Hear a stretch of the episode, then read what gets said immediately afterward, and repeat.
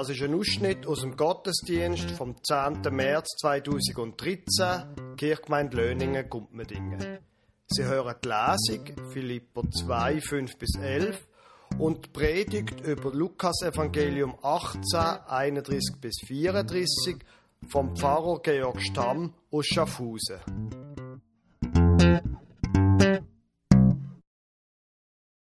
Aus dem zweiten Kapitel des Philipperbriefes hören wir das Christuslied. Seid so gesinnt, wie es eurem Stand in Christus Jesus entspricht.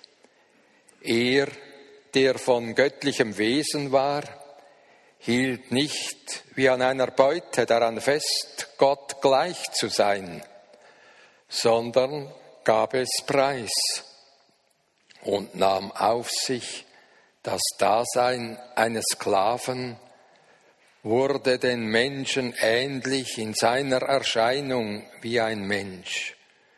Er erniedrigte sich und wurde gehorsam bis zum Tod, bis zum Tod am Kreuz. Deshalb hat Gott ihn auch über alles erhöht und ihm den Namen verliehen, der über allen Namen ist, damit im Namen Jesu sich beuge jedes Knie all derer, die im Himmel und auf Erden und unter der Erde sind, und jede Zunge bekenne, dass Jesus Christus der Herr ist, zur Ehre Gottes des Vaters. Amen. Der Text der Predigt steht im Matthäus, im Lukasevangelium im 18. Kapitel vom Vers 31 weg. Jesus nahm nun die Zwölf beiseite und sagte zu ihnen, wir ziehen jetzt hinauf nach Jerusalem und es wird alles vollendet werden, was durch die Propheten über den Menschensohn geschrieben worden ist. Denn er wird den Heiden ausgeliefert und verspottet und misshandelt und angespuckt werden. Sie werden ihn auspeitschen und töten, und am dritten Tag wird er auferstehen. Doch sie verstanden nichts von alledem, der Sinn dieses Wortes blieb ihnen verborgen und sie begriffen das Gesagte nicht.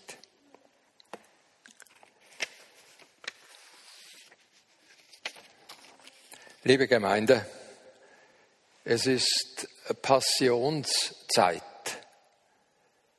Leidenszeit. Wir sind eingeladen, Jesus Christus auf seinem Weg, seinem Weg in die Erhöhung, der auch der Weg in die Vertiefung, in das tiefste Leid ist, mitzugehen, mitzutragen, mit zu verstehen. Wir haben es aus dem Bibeltext gehört, er lädt seine engsten Vertrauten, die ihm so nahe sind, dass sie ihn verstehen sollten, ein, diesen Weg hinauf zu gehen, nach Jerusalem ein, mit ihm zu gehen. Und wir haben es gehört, lauter Unverständnis, lauter Fragezeichen, lauter Verstummen, ein großes Schweigen der Einsamkeit breitet sich da um Jesus aus. Und das erreicht am Karfreitag seine intensivste Tiefe, seine grausamste Schärfe, da wo er am Kreuz hängt und alle von diesen Zwölfen ihn verlassen haben. Nur, wir wissen das aus dem Johannesevangelium, seine Mutter und sein Lieblingsjünger Johannes halten ihm die Treue auf diesem Weg. Es ist, wir spüren daraus, es ist nicht ungefährlich, mit Jesus unterwegs zu sein. Ich habe heute Morgen gelesen, dass in Pakistan Christen in ihrem Haus verfolgt, geprügelt, gemartert und getötet werden. Warum? Die Zeitung schreibt, wegen angeblicher Beleidigung des Propheten Mohammed. Ja, es ist nicht ungefährlich. Und wenn jetzt von Ihnen ein Gemeindeglied aufbricht, um in Singapur von diesem Jesus zu zeugen. Ich habe von Frau Vögel eben beim Eingang noch äh, dieses äh, Blatt erhalten, da davon geschrieben steht. Dann ist da eine mutige Frau unter Ihnen, die in eine nicht ungefährliche Welt geht. Singapur mag zwar noch etwas zivilisierter sein als Pakistan, es mag etwas westlicher geprägt sein als äh, sonst der islamische Raum, aber es ist nicht ungefährlich, mit ihm aufzubrechen. Wohin führt das? Seht, wir gehen hinauf, gen Jerusalem, sagt Luther in seiner ungeheuer schönen musikalischen Sprache. Und Johann Sebastian Bach hat daraus eine Kantate gemacht, mit der er sich in Leipzig vorgestellt hat, um dort die zweite Hälfte seiner Wirksamkeit dann als Thomas Kantor, 200 Kantaten zu Gehör zu bringen, die er, vielleicht sogar 300, die er komponiert hat. Wir gehen hinauf, wenn wir diese Kantate jetzt hören könnten, dann würden Sie merken, wie das immer ob sie geht. Und wenn Sie in Israel gewesen sind, wie ich zweimal die unvergessliche Gelegenheit hatten, dann merkten Sie, merkt, würden Sie auch nie vergessen, wie man vom Meer her, Mittelmeer herauf da auf die Höhe kommt und es immer mehr hinaufgeht und hinaufgeht und wie man vom Totenmeer von Jericho heraufkommt und es immer mehr dann eben dann in die Höhe geht, vom Mittelmeer 800, vom Totenmeer 1200 Meter. Und dann oben die Stadt, die auf dem Berge liegt, die nicht verborgen sein kann. Für jedes Israelitenherz ein Lebensziel, da hinaufzugehen. Aber welch Zwiespältigkeit jetzt hier in dem Wort von Jesus liegt, hat Johann Sebastian Bach herausgehört. Es wird, je mehr das hinauf, hinauf wiederholt wird, umso dissonanter, umso spannender wird es. Und bei Jerusalem, da kommt die ungeheure Aufgabe für den Sänger dazu, dass er zum Geigenton einen halben Ton tiefer zu singen hat. Also eine Kakaphonie, hier bricht dann alles zusammen. Ein C und ein Cis, das geht doch nicht zusammen. Wir gehen hinauf und alles geht hinunter, bricht zusammen. Nun, liebe Gemeinde, leiden Sie gerne. Gehen Sie gerne zum Zahnarzt. Äh, ich gestehe Ihnen, dass ich ein äh, Kind der Moderne bin und wenn mein Knie schmerzt, ich nach spätestens zwei Wochen zum Arzt gehe. Der soll mir wieder zu einem unbeschränkten Füßeschlenkern verhelfen. Kann er das, ist er gut. Kann er es nicht, dann wechsle ich den Arzt. Ja, das sind so Dinge, die unser Leben doch bestimmen. Ich muss Ihnen allerdings auch das andere gestehen. Ich gehe gerne zum Zahnarzt. Er hat nämlich im Wartezimmer eine Hobby-Eisenbahner-Zeitschrift, die ich mir zu Hause nie leisten würde, die ich aber dort mit Begier lese und immer froh bin, wenn er etwas im Rückstand ist, damit ich es noch etwas länger tun kann und nach der Behandlung, wenn alles Üble vorbei ist, dann wieder noch einmal hineingreifen kann und diese wunderbaren Züge da ansehen kann, die mein Bubenherz erfreuen. Ja, wir haben viele Tricks, wie wir mit dem Leiden umgehen. Nicht wahr? Wir machen einen Bogen darum herum. Wir versüßen es uns. Schon als Kind wurde uns doch jeweils der Zahnarztgang versüßt mit einem Zeltli, das dann gleich für die nächsten Löcher sorgte, die in unserem Gebiss dann gesät wurden. Ja, wir sind da Kenner. Und unsere Zeit, wenn sie ein Etikett verdient, ist wohl die Zeit, die kein Leiden erträgt. Immer wieder nicht. Dabei haben Sie schon bemerkt, wie unsere Sprache in ihrer abgründigen Doppeldeutigkeit da uns aufmerksam macht ich kann die gut leiden. Gibt es eine schönere Liebeserklärung als das? Ich mag dich, ich kann dich leiden. Ja, was hat das mit dem Leid zu tun, dass wir in unserem Alltagsgedächtnis immer mit dem Friedhof in Zusammenhang bringen?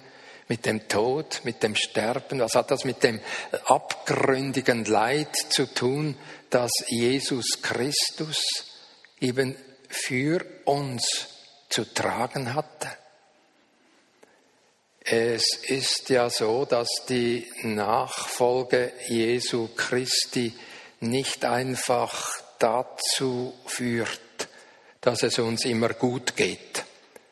Es gibt eine amerikanische Art des Christentums.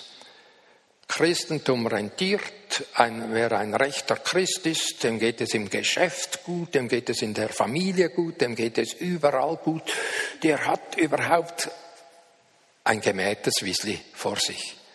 Nicht einmal mehr mähen muss er. Auch das hat ihm der Glaube bereits besorgt. Nein, Gott hat uns nie versprochen, dass er dafür sorgen wird, dass es uns immer gut geht. Gott hat uns aber versprochen, dass er seinen Sohn deshalb in diese Welt schickt, dass wir das Leiden aushalten und den Sinn im Leiden entdecken können und auch dann das andere, dann aufnehmen, wenn es uns wieder gut geht, dass wir die Dankbarkeit und das Staunen nicht verlieren, das aus dem Aufatmen kommt. Der alte Goethe hat eine tiefe Freundschaft mit einer dichtenden Frau gehabt, so tief, dass man nicht weiß, ob die gut gemeißelten Sprüche eigentlich von ihm stammen oder von seiner Freundin.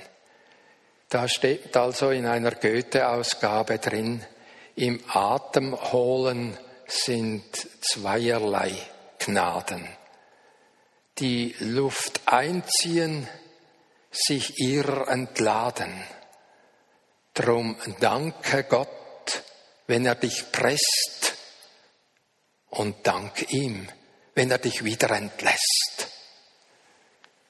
Einer der schönsten Momente im Leben der jungen Männer ist doch die Entlassung aus der Rekrutenschule. Ah, jetzt sind wir frei, jetzt können wir wieder leben. Und der absolut schönste Moment im Leben einer Frau ist, wenn so ein kleines Kind dann seine Stimme erhebt und es da ist geboren ist, da ist. Wenn er dich wieder entlässt, entlässt in die Freiheit, in die Schönheit, in das Aufwachen. Und darum sollen wir auch nicht nun in der Leidensbezogenheit uns einigeln. Hinter Karfreitag, durch das Karfreitagsdunkel hindurch ist es ahnbar und leuchtet auf die Osterspur. Wir werden das, wenn wir die Schlussstrophen des Eingangsliedes singen, dann ganz klar zur Sprache bringen. Darum ist es auch nicht gut, was meine Frau von ihrem Großvater erzählt, wenn wir uns so ins Leiden hineingehen. Der pflegte seiner kleinen Kinderschar jeweils zu sagen, ich glaube, der liebe Gott hat uns vergessen, uns geht's so gut. Nein, diese Leidenssucht ist auch nicht das, was aus der Bibel und aus dem Leiden von Jesus Christus heraus auf uns kommt, sondern es ist wohl ein Wagen, dass wir wirklich ein Gleichgewicht zwischen Leiden und Freude, zwischen Leiden von Schmerzen durchstehen und gut leiden, eine gute Beziehung aufbauen, nun wirklich haben. Und da denke ich, haben wir alle immer wieder auch neu uns hinein zu begeben. Es ist doch so, wenn wir in einem Jesu Jünger sind und mit den Zwölfen wirklich so verwandt sind, dass wir ihnen auf die Schulter klopfen können oder sie uns, dann indem die Jünger aber verstanden nichts von alledem. Und zwar, weil sie eben dieses nicht ahnten, was da nun zum Gleichgewicht kommen soll, das Hinaufgehen, das zugleich den Weg in die tiefste Niedrigkeit bedeutet, dass du auch in der tiefsten Niedrigkeit verherrlicht worden bist, wie wir das aus dem Philipperbrief gehört haben in der Eingangslesung oder wie es am Anfang der Johannespassion von Johann Sebastian Bach dann gesungen wird. In der tiefsten Niedrigkeit verherrlicht, in der größten Herrlichkeit auch das Leiden mit hineingenommen. In dieser Spannung gewinnen wir Lebenskraft. In dieser Spannung gewinnen wir noch viel mehr, gewinnen wir auch das Einverständnis, dass wir einmal sterben müssen und durch das dunkle Tor hindurchgehen. Ich habe von unseren Hunden einige Predigten gelernt. Eine, die entscheidende, die, wenn es daran, darum ging, dem Leiden eines Hundes ein Ende zu setzen, weil ihm nicht zu helfen war, weil der Krebs in ihm gewütet hat. Wie dann der Hund ein Einverständnis, ich habe das bei zweien Hunden so erlebt, ein Einverständnis signalisieren konnte. Ein letzter Schlapper noch an meine Hand vor dem Weg in den Tod. Hat das nicht eine Nähe zum Kreuz von Jesus Christus, dass da auch die leidende Kreatur hineingenommen ist in das Erwarten, doch, wir müssen da hindurch. Aber das große Aber der Auferstehung ist uns angesagt. Wie wissen wir nicht. Wann wissen wir nicht. Aber dass es angesagt ist und dass es gilt, weil Jesus Christus es uns ansagt, des Menschensohn muss dahin durch, aber nach drei Tagen dann verherrlicht werden. Das macht doch unser Leben in des Wortes doppeltem Sinn wiederum spannend. Amen.